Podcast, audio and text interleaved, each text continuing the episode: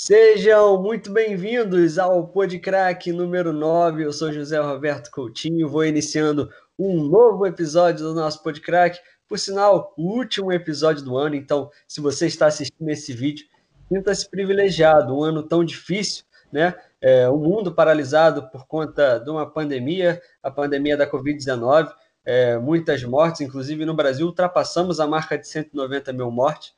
Então, sinta-se privilegiado por estar assistindo aqui o Podcrack com a gente. Eu também sou privilegiado por ter ao meu lado esses dois craques, Natália Guimarães e Leonardo Campos. Eu vou dando é, as, as boas-vindas primeiro à nossa dama de honra, Natália. Tudo bem?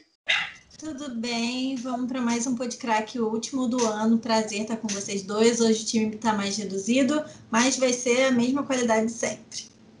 Isso aí, qualidade aqui é o que não falta, né? E o nosso maestro é ele, Leonardo Campos. Beleza, mano? E aí, pessoal, boa noite. Uma rodada não muito boa para os clubes cariocas, né? Não muito boa, não, uma rodada péssima.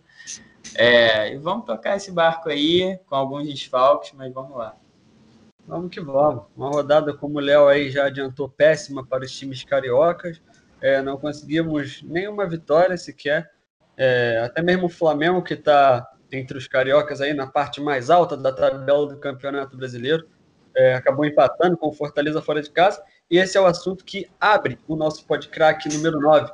Fortaleza 0, Flamengo 0 na Arena Castelão, um jogo que foi disputado no sábado. O Flamengo é, acabou não jogando bem, teve uma chance com, com o Pedro no pênalti, é, acabou sendo desperdiçada, já que o, o juiz enxergou dois toques na cobrança do atacante foi o reencontro de Rogério Ceni com o Fortaleza.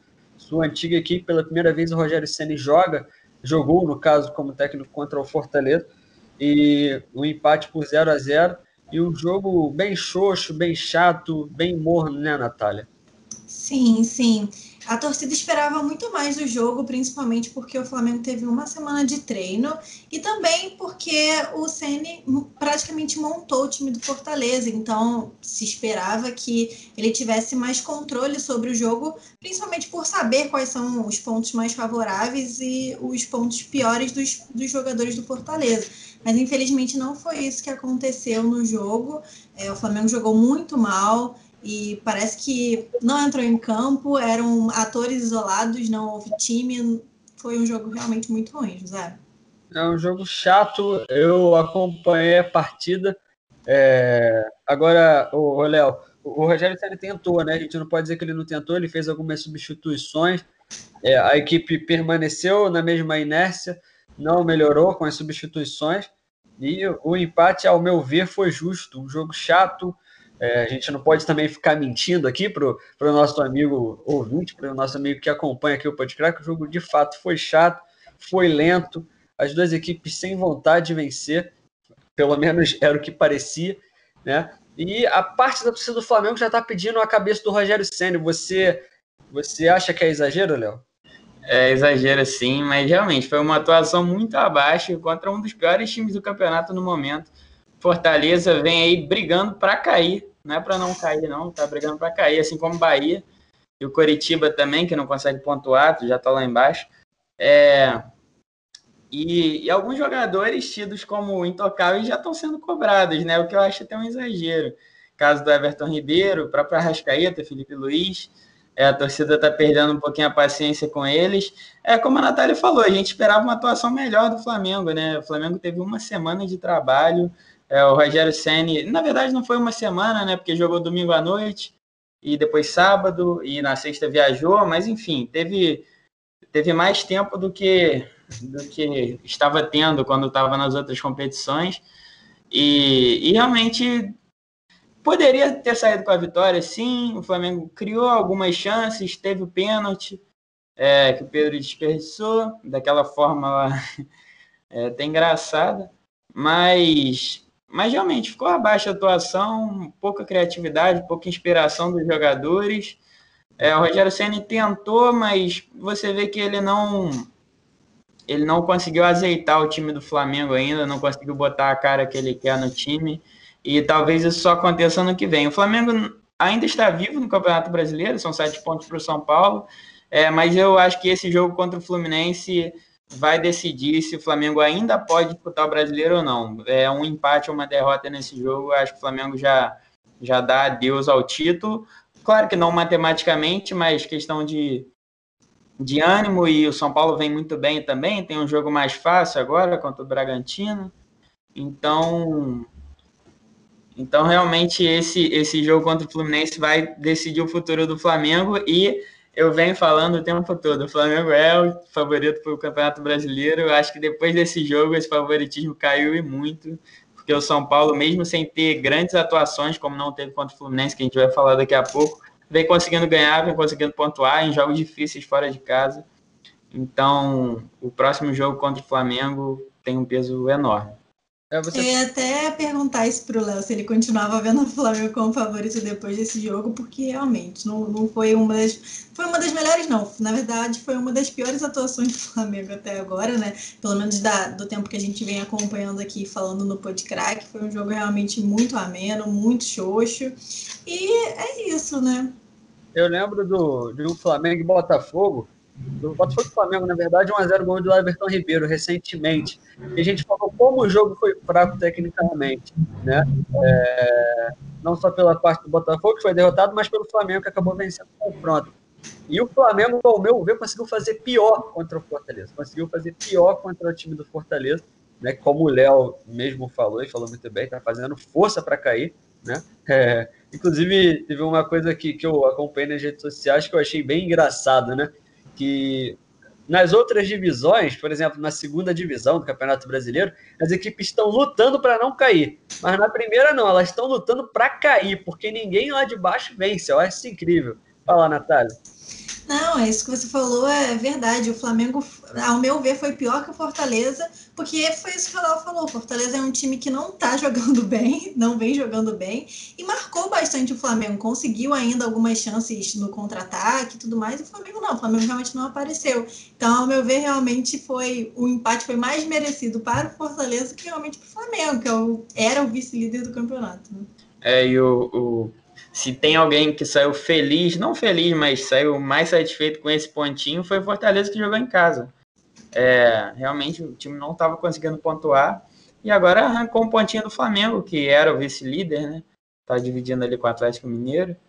É, então, então acho que o, a torcida do Fortaleza não ficou muito triste com esse resultado, não. E em contrapartida, a torcida do Flamengo ficou chateada, né? Chateada com o próprio time, com é, a postura em campo, porque esse jogo daqui para frente, é, incluindo o jogo contra Fortaleza, foi uma final. Todos os jogos agora no brasileiro são finais. O Flamengo não entrou com uma postura de um time que quer que, que quer brigar pelo título, que, que quer impor seu futebol, quer conseguiu uma arrancada aí histórica para o título. O Flamengo entrou alheio a isso, entrou frio no jogo.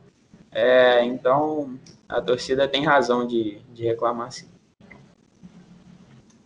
É, o Flamengo entrou mais naquela base do vamos ver, se der, deu, se não der, não deu. Né? Foi isso que aconteceu e acabou quebrando uma sequência de vitórias seguidas também no Brasileirão. Agora o Flamengo está na terceira posição com 49 pontos, mesmo 49 pontos do Atlético Mineiro que está na segunda posição, vence o Flamengo no, nos critérios de desempate, porque tem uma vitória a mais no campeonato.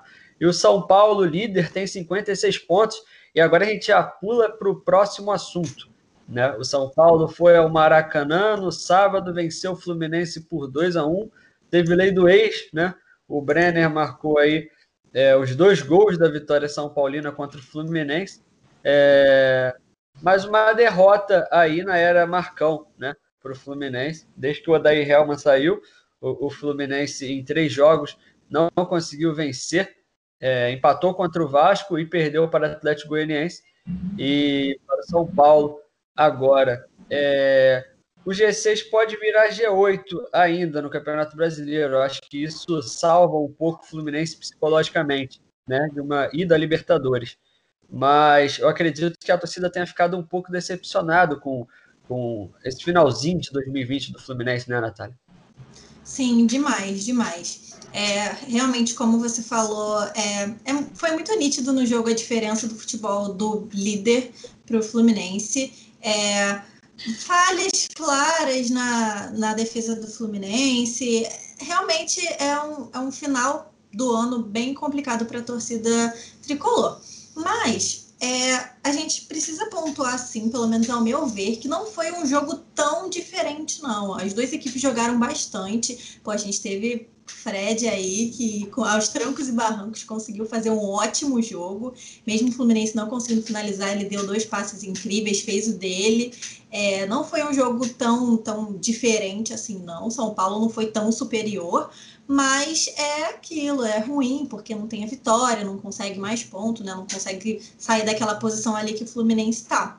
Mas é preciso pontuar isso sim palmas para o Fred, porque realmente é um jogador muito mais velho, que conseguiu jogar muito, roubou bola, fez gol. É, como eu mencionei anteriormente, deu passes incríveis que infelizmente não conseguiram concluir, né? não conseguiram fazer o gol. É, é, é isso. o... ah, desculpa, vou, vou emendar aí no comentário da Natália, porque realmente é isso que ela falou se tem uma boa notícia para a torcida do Fluminense com esse jogo é a atuação do Fred. Eu não vi o Fred atuar dessa forma em anos, assim. Mesmo ano passado, no início do ano, quando ele estava marcando gols, mas longe de ser esse Fred que jogou essa partida contra o São Paulo, ele saiu da área, ele preparou bola, ele, ele foi muito participativo, ele acertou quase tudo que tentou. Só que ele deu duas assistências maravilhosas, uma para o Caio Paulista e outra para o Miguelzinho, que tinha acabado de entrar. Né? O Caio Paulista não, não soube aproveitar a chance. O Fluminense poderia ter saído com empate. Eu acho que teria sido até o resultado mais justo. Não digo nem que o Fluminense fez uma grande partida, mas o São Paulo também não jogou tão bem. É, a gente vê até uma queda de rendimento no, no cara que eu acho que é, o, que é o, a alma desse time do São Paulo, que fez o São Paulo arrancar que foi o que é o Gabriel Sara. Ele não teve uma boa atuação. E o Brenner, que jogou seis jogos apenas pelo Fluminense, né?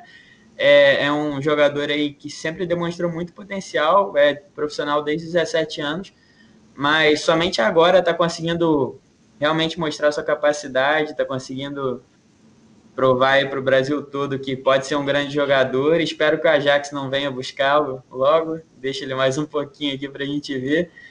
E, e realmente, o São Paulo, essa vitória foi uma vitória que, que. aquela vitória que dá pinta de campeão, né? Porque não jogou melhor que o Fluminense, foi um jogo igual. São Paulo é um time mais organizado, é um time tecnicamente melhor, mas foi um jogo igual. O Fluminense não fez uma péssima partida, também não fez uma grande partida. Fred teve uma boa atuação. É, a, o sistema defensivo do Fluminense pecou muito, coisa que não acontecia com tanta frequência com o Odair Helman. E, mais uma vez, é aquilo que a gente previu. É, a saída do Odair Helman é, traria não traria bons ares para o Fluminense. O Fluminense cairia um pouco de rendimento, até porque ele estava rendendo além do que, do que era esperado, né? E, e o Marcão não vem sendo feliz aí na sua, nos seus primeiros jogos como técnico do Fluminense, não. É verdade, o Léo, inclusive, já respondeu o meu tópico. Esse cara é demais. Eu ia justamente falar sobre o Fred, né? Que o Fred ele se aproximou agora do, do top 3, né? De maiores artilheiros da história do Campeonato Brasileiro. É, a contagem é dada desde 1971. E o maior artilheiro da história do Brasileirão é o Roberto Dinamite, com 190 gols. Agora o Fred chegou com esse gol no, no Maracanã no último sábado é, a 150 gols, né? É, frente dele agora o, o, o Edmundo, né? Está em terceiro lugar com 153 gols e o Romário tem 154, ou seja, mais é, cinco gols aí do Fred ele se torna aí o segundo maior artilheiro da, da história do Campeonato Brasileiro. Você acha que ele ainda tem, tem lenha para queimar, Léo? É, depois da atuação de, de sábado, eu tô começando a achar, mas eu acho que ele vai passar o Romário e Edmundo mas não chega no Dinamite, não. É, até pelo tempo de carreira que ele ainda provavelmente vai ter, né, na primeira divisão. É, mas mostrou um jogador importante ainda. Um jogador, a qualidade ele não perde, né? Ele perde mobilidade, perde é, atributos físicos, mas a qualidade com a bola, o faro de gol, ele não, não perde com a idade. É, e mostrou um jogador, se mostrou um jogador útil ainda na primeira divisão, um jogador que, que consegue é, criar situações de gol, coisa que ele não vinha fazendo há muito tempo, desde a época do Atlético, ele não era um jogador de sair da área, era mero finalizador, não participava do momento sem bola. No último jogo ele participou, como a Natália falou, você viu o Fred desarmando, o Fred dando combate, o que é de extrema importância para o time do Fluminense, que é um time envelhecido, né, que não tem é, muita velocidade, não tem jogador extremos de qualidade, os, os pontos do Fluminense que tem alguma velocidade não, não são os mais queridos pela torcida, né? Tem o Miguelzinho agora, só que ele tem 18 anos só, é um jogador que precisa amadurecer ainda bastante. Então, o Caio Paulista, que, pô, é, não, não acho que tem nível para jogar no Fluminense. É, o Marcos Paulo, que oscila demais, né? Então, o Fred, ele ser, ser participativo no momento sem bola e, e ser ativo na construção de jogada, principalmente quando não tem o Nenê, é fundamental. E ele deu um lampejo que ainda pode ser esse jogador no, na atuação de sábado. É um jogador que tem a agregar ao clube, né? O, você falou do Miguelzinho no, no finalzinho já da partida, o, o, Fred serviu muito bem ao garoto e ele, por infelicidade, não, não marcou o gol do empate aí do, do time carioca. É, com, a, a, com a derrota, o Fluminense fica na sétima posição, termina 2020 na sétima posição, com 40 pontos, né? Tá naquela zona ali em que se o Palmeiras for campeão aí da Copa do Brasil, o Fluminense consegue aí é, um G7, né? Consegue um G7. Palmeiras ou Grêmio, né? Também. É, ainda tem o Grêmio ainda, né? ganhar Liber... O São Paulo também. São Paulo. Só não cabe o... O América. O América Mineiro ser campeão aí seria o, o desastre aí, na teoria, para o time tricolor. É, então, sobre o Fluminense bastou. Já, já a gente volta a falar sobre o Fluminense, sobre o Flamengo também, já que o primeiro duelo aí de 2021 é um Fla-Flu, né? Então já já a gente trata de novo sobre o tricolor das Laranjeiras. Agora vamos falar do Botafogo. Botafogo que tá difícil, cara. Tá difícil falar que o Botafogo não vai fugir do rebaixamento.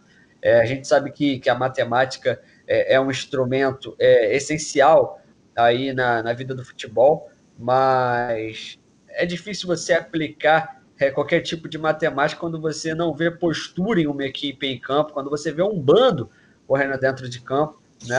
É, talvez eu, eu esteja até sendo um, um, pouco agressivo com as palavras, mas é justamente a forma como os torcedores do Botafogo estão é, tratando esse time no momento. O Botafogo recebeu o Corinthians no Newton Santos, jogo aconteceu no domingo, perdeu para o Corinthians por 2 a 0 é, um Corinthians que se encaixou muito bem com o Wagner Mancini. É, inclusive, acredito que consiga sim uma vaga na, na Libertadores, é, ainda mais com o G8, com a possibilidade de surgir, de surgir um G8. E o Botafogo continua afogado, né? Após vencer o Coritiba é, na, na última rodada, né? Acabou perdendo agora para o Corinthians. Você enxerga algum poder de reação nesse Botafogo, Natália? Olha, infelizmente não. No podcast passado eu tava torcida, vai nessa, aposta, mas dessa vez eu acho que fica bem mais complicado, principalmente porque o Botafogo se destabilizou muito depois do primeiro gol do Corinthians. Eu não acho que o Botafogo começou a partida tão ruim assim, não. Ele até tentou e tudo mais, mas é, é muito ruim quando você não tem um poder de recuperação tão rápido assim de um time, né? Porque é, depois do gol ele sumiu, sumiu, não tinha Botafogo. Tanto que o Corinthians ele foi se, se aproveitando das falhas bizarras do jogo dos jogadores do Botafogo. Não teve uma partida excelente, uma partida em, tipo, de muitas jogadas. Não, não, no que o Botafogo ia errando, o Corinthians ia crescendo. É óbvio, é fato. É, a gente teve o primeiro gol do Casares, né, pelo Corinthians, e foi um gol previsível, foi o jogo todo muito previsível. E é realmente muito complicado a gente olhar para esses dois times cariocas que a gente vai falar o próximo do Vasco e ver o que o Léo falou anteriormente. Parece que os times estão brigando para cair e não para não cair. É, cada vez a gente vê uma partida pior que a outra e um time que não admite que está jogando ruim, que está jogando mal. E é uma situação bem complicada para o Botafogo, é uma situação bem delicada continuo com o meu posicionamento de que a torcida tem que apoiar sim, porque não tem outra coisa para fazer, mas assim, muito difícil ter esperança agora. Ô, ô Léo, fala sobre o jogo e fala também sobre o Honda, né? Que eu fiquei sabendo agora. É, o Honda pediu para sair do Botafogo, ele já tinha ameaçado isso, né? Ele alegou problemas familiares e também é, mercado europeu. mas ao meu ver ele pulou do barco. Eu sou um fã do Keisuke Honda, né, por toda é, a história dele, não só é, pelos times em que passou, mas também pela seleção japonesa. Mas infelizmente foi um jogador que não agregou. Né? Mas é difícil você achar alguém que tenha agregado ao Botafogo esse ano. É, enfim, fala sobre o jogo contra o Corinthians, a derrota do Botafogo, e também sobre o Botafogo agora sem Honda. É, Para falar do Honda, eu vou falar de, da montagem do elenco do Botafogo, mas antes disso, eu vou falar do jogo é, contra o Corinthians. É a primeira vitória do Corinthians contra o Botafogo no Engenhão. É, foi até o motivo do meu palpite que o Botafogo ganharia, porque realmente o, o Botafogo tem um retrospecto melhor é, contra o Corinthians do que o inverso. O Botafogo tem mais vitórias do que derrotas contra o Corinthians. É, é um dos poucos times que tem mais vitórias do que derrotas contra o Corinthians. É, e, e, é difícil você analisar o Botafogo porque você não consegue enxergar nada em campo. O coitado do Barroca, né? Ele pegou um, uma, uma fogueira aí, é, esse time do Botafogo completamente desequilibrado. E vou até falar isso para emendar no Honda, no caso aí do Honda, né? É, você vê que não teve montagem de elenco, não teve planejamento nenhum. O Botafogo contratou quem deu e foi isso. O José mesmo fala que o time do Botafogo não é esse time horroroso, não é. Só que é um time completamente desequilibrado. A defesa não é ruim. É assim, tem dois. Marcelo Benevenuto não é mais tão garoto, mas tem o Cano e Marcelo Benevenuto, eles não são maus jogadores, eles são bons. Agora, aí do lateral direito tem o Kevin, à esquerda tem o Vitor Luiz que não jogou. O Foster também não é esse jogador horroroso. Dá para jogar a primeira divisão, pô. Mas ele jogou de lateral esquerdo. Aí o Vitor Luiz, desculpa, o Vitor Luiz jogou no meio, né? O Foster jogou lateral esquerdo. Aí você pega ali, quando tinha o Honda, Alexandre é. Honda, é, José Wellison, que era do Atlético Mineiro. Agora, vendeu o Luiz Henrique. Essa negociação do Luiz Fernando com o Grêmio não, não fez sentido nenhum para mim emprestar o Luiz Fernando para o Grêmio. Era um jogador que o, o, Botafogo não tinha. Tinha o Luiz Henrique, que era até melhor que o Luiz Fernando, mas o Luiz Henrique foi vendido. É, tem dois centroavantes ok para a Série A, Matheus Babi e Pedro Raul, só que o time é completamente desequilibrado. Não tem ponta, o lateral direito, com todo respeito ao Kevin, é muito fraco. É, é um bom lateral para a Série B, fez um bom papel no Guarani quando estava lá, mas na Série A não, não deu conta. É, então é um time completamente desequilibrado, você não tem peça de reposição. Outro dia entrou o garoto de 16 anos, que é bom jogador, mas você vê que não tem nem maturidade para jogar um jogo de Série A. Maturidade como jogador, lógico. É, e aí, o Honda, no meio dessa fogueira toda, num país completamente desorganizado, que não tem vacina, ele estava acostumado com o Japão, e eu acho que isso é problemas familiares, com certeza foi uma desculpa. Com certeza não, não vou afirmar com certeza, né? Mas muito provavelmente foi uma um subterfúgio aí para ele sair, que ele você via que nas declarações ele estava é, com vontade de sair mesmo, ele estava é, contrariado com, com as decisões da diretoria. É, o Botafogo é uma bagunça dentro e fora de campo e não vejo assim o que, o que possa salvar o Botafogo nesse momento, não. É difícil, é complicado falar sobre o momento do Botafogo, né? A, a, a torcida, eu, eu fico às vezes com o pé da torcida do Botafogo por um aspecto, rapaz. É, porque a torcida pede mudança na equipe, né? É, aí sai um jogador, por exemplo, como o, o, Honda, aí entra o Luiz Otávio. Ou então sai o, o, o Luiz Otávio, ou sai o Cícero, que também não vive uma boa fase. Enfim, é difícil. Sai o Marcinho, entra o Kevin. É, é complicado, é complicado. E, como o Léo falou também, e a Natália também falou bem, eu não acredito que é, vai, vai existir essa história de ano novo, vida nova no Botafogo. Eu acho difícil falar sobre isso, né? Mas tem que acreditar, né? Enquanto a Bambu, a Flash, vamos, vamos ver, daqui a pouco a gente volta a falar sobre o Botafogo. O Botafogo joga contra o Atlético Paranaense, é o primeiro confronto do Botafogo é, em 2021. E já já a gente volta a falar sobre o Botafogo. Vamos falar sobre o mesmo Atlético Paranaense que jogou contra o Vasco nesse final de semana. Foi o último duelo é, do Vasco da Gama em 2020. E o Vasco tomou uma sacolada. Eu acho que as coisas estão ficando apertadas lá no Vasco. A sorte do Vasco, a gente já falou aqui há pouco, é que as equipes todas que estão lá embaixo, é, parece que da 13 terceira, da décima, da décima terceira posição para baixo, ninguém quer ganhar. Ninguém quer ganhar. Eu tô achando isso incrível.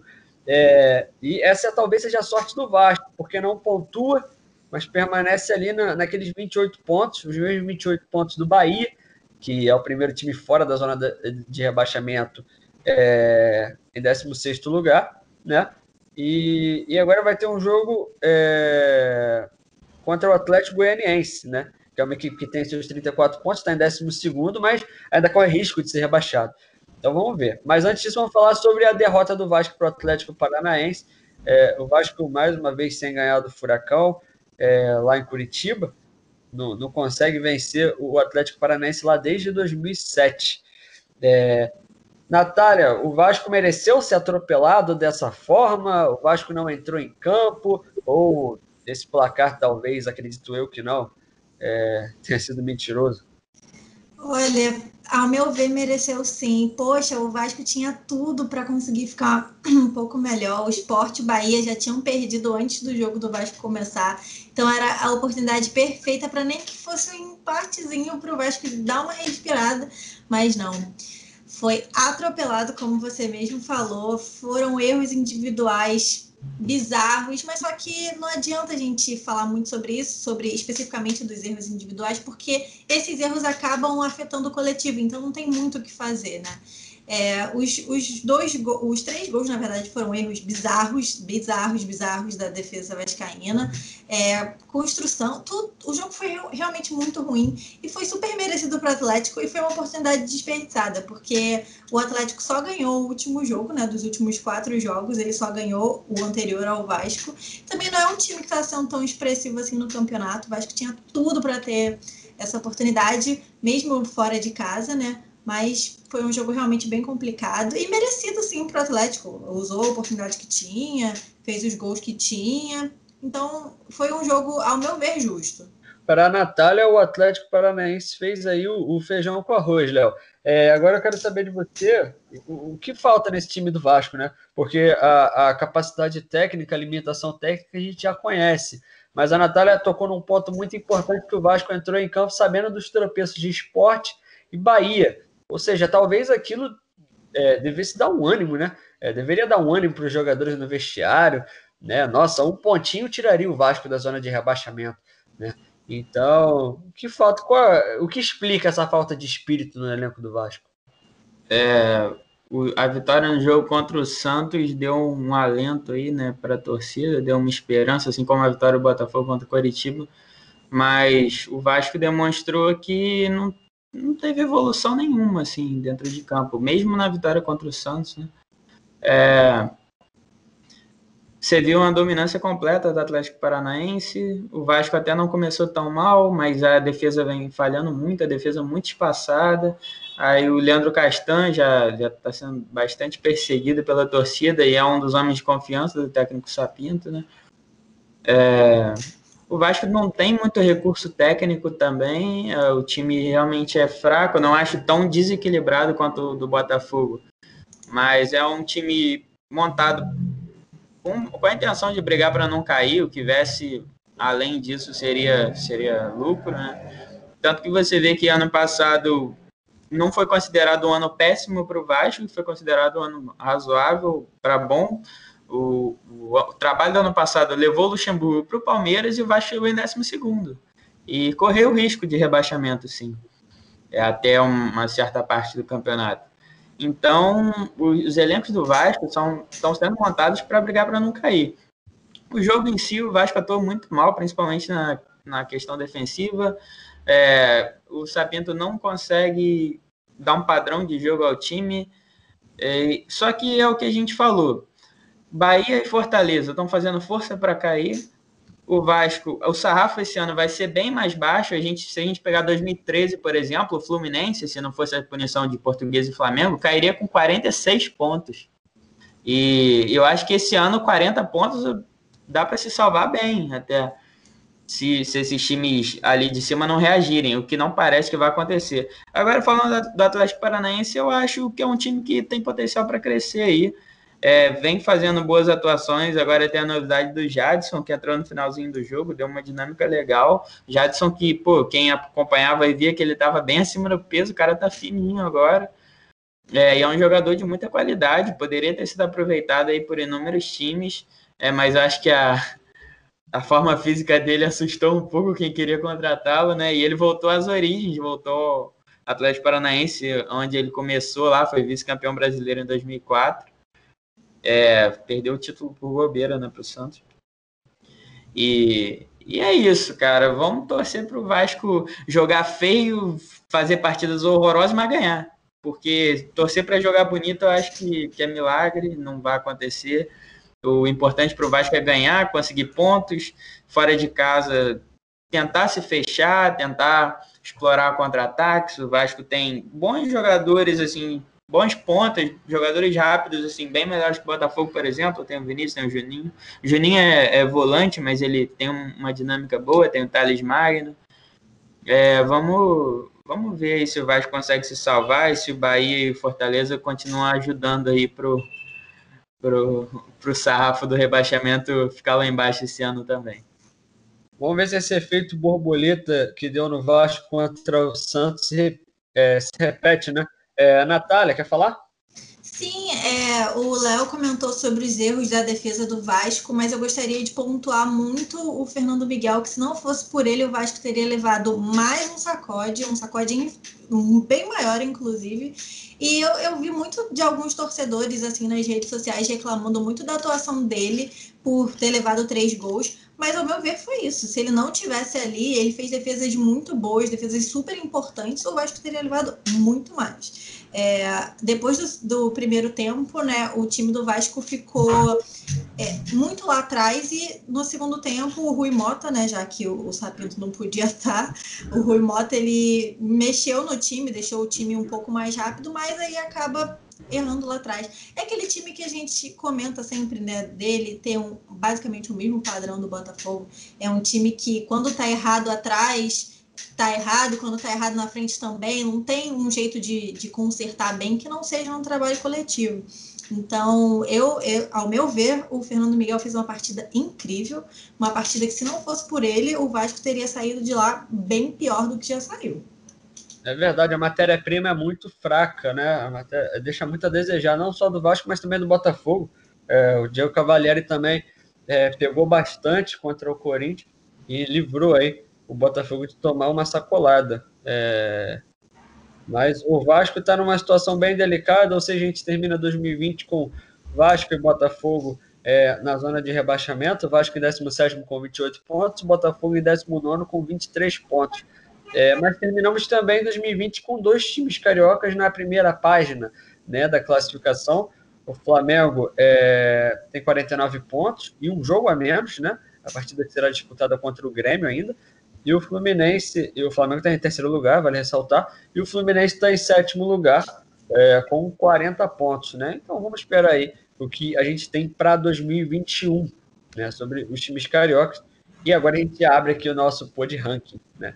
E o, o nosso bolão aqui do, do Podcrack.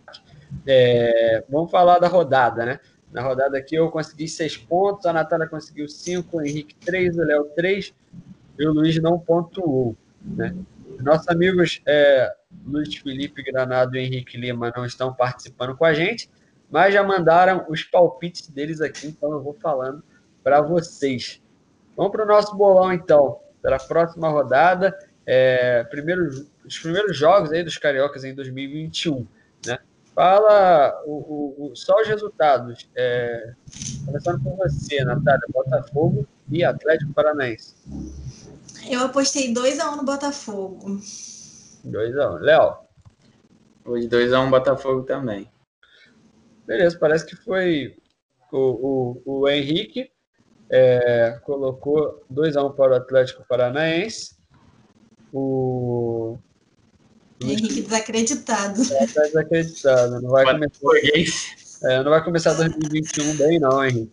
E eu também coloquei 2x1 para o Atlético Paranaense e o Luiz Felipe colocou 3x2 para o Botafogo. É, o Luiz Felipe está acreditando que o Botafogo vai conseguir marcar 3 gols em uma partida. vamos ver, vamos ver, vamos ver. É... Flamengo e Fluminense, Natália. 1x0 Flamengo. Léo. 2x0 Flamengo. Beleza. O... Só para falar os palpites aqui dos nossos amigos. Eu coloquei 1x1 Flamengo e Fluminense, o Henrique colocou 2x1 para o Flamengo e o Luiz Felipe tá com 4x2 para o Flusão. É, o Luiz Felipe tá, tá animado aí com o Fluminense 2021. É, por último, Atlético Goianiense e Vasco. É, Natália. 1x0 Atlético. Léo. 2x0 Atlético. É, 2x1, 2x1, desculpa. 2x1. 2x1, né? O Cano vai fazer um golzinho? É, pode ser, não sei. o, o Henrique colocou 2x1 para o Atlético Goianiense. O Luiz Felipe, depois de dois placares mirabolantes, está com 0x0. E eu coloquei 2x0 para o Atlético Goianiense. É, vamos então à classificação geral. O Léo pode gritar segue o líder com 28 pontos. O Luiz está com 19 pontos, não pontuou nessa rodada. Eu cheguei aos 17 pontos. A Natália deixou o Henrique agora sozinho na lanterna. A Natália chegou a 14 pontos. O Henrique na lanterna tem 12 pontinhos. O Henrique tem 12 pontinhos, isso sem ser clubista com Botafogo. Eu acho isso incrível. Se ele tivesse sendo um clubista, ele estaria com 6 pontos. Abraço aí pro nosso amigo Henrique aí quando é, estiver no processo de, de, edição aí do vídeo. Mas então é isso. Então a gente aguarda então a, a, a próxima rodada, né? Que é a 28 rodada do Campeonato Brasileiro que está chegando ao fim. É, e os primeiros jogos aí do ano de 2021. Eu vou me despedindo de vocês. É, primeiramente, eu gostaria é, de agradecer ao nosso amigo, é, telespectador, né, ouvinte, vocês são tudo. É, por esse ano, por ficar aqui com a gente, é, pela audiência, pela fidelidade. A gente sabe que foi um ano complicado, até mesmo é, para a gente aqui, né? O, é, para gente que estuda, tá, tá, tá na universidade, está tendo que cursar aí jornalismo à distância, não não está sendo uma missão tão fácil.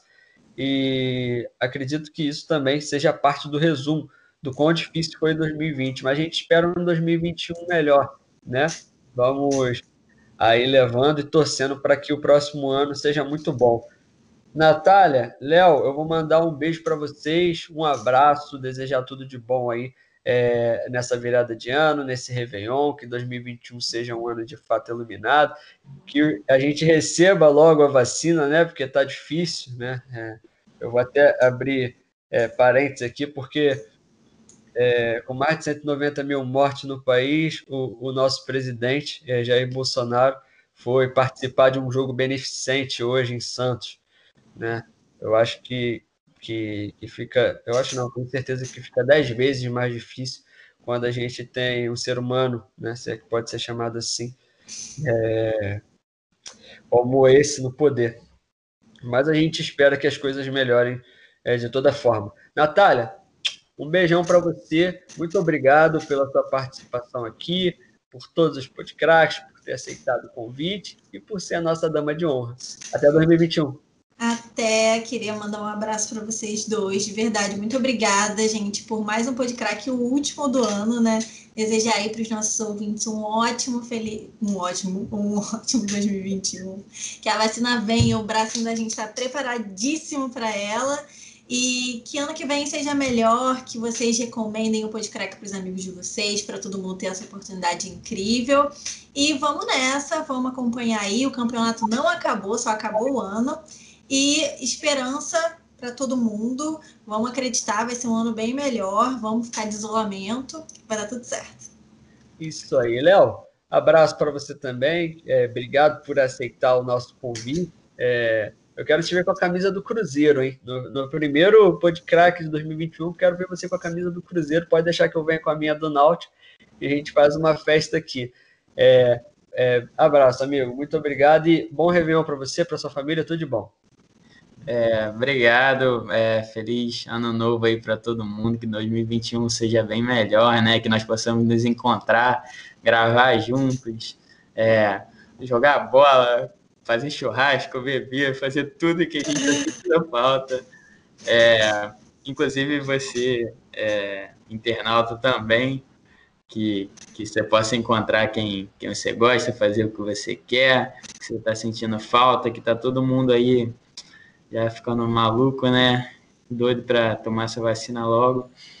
E, e que é um 2021 de esperança para os times cariocas também. É, espero que a Série B não esteja mais em peso ainda aqui no Podcrack, né? Já tem dois. É, pode ter mais Vasco e Botafogo, esperamos que não. É, e é isso, gente. Um beijo em todos. Valeu aí, muito feliz de participar. E que em 2021 a gente continue com, com essa com essa to, to, tocada aí do Podcrack, que surjam novas no, é, outras novidades aí para vocês. É, e é isso. Um beijo, galera. Mandando um beijo para a Natália, um beijo para o Léo, um abraço para todo mundo, principalmente para você que está aí do outro lado da telinha, nos vendo, nos ouvindo e que de fato é a razão, aqui a principal razão é, da nossa existência.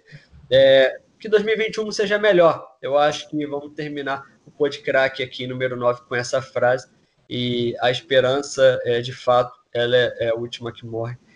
E nesse caso, ela está bem acesa aqui para a gente, né? Em meio ao caos, a gente está é, bem confiante de que o próximo ano possa ser melhor.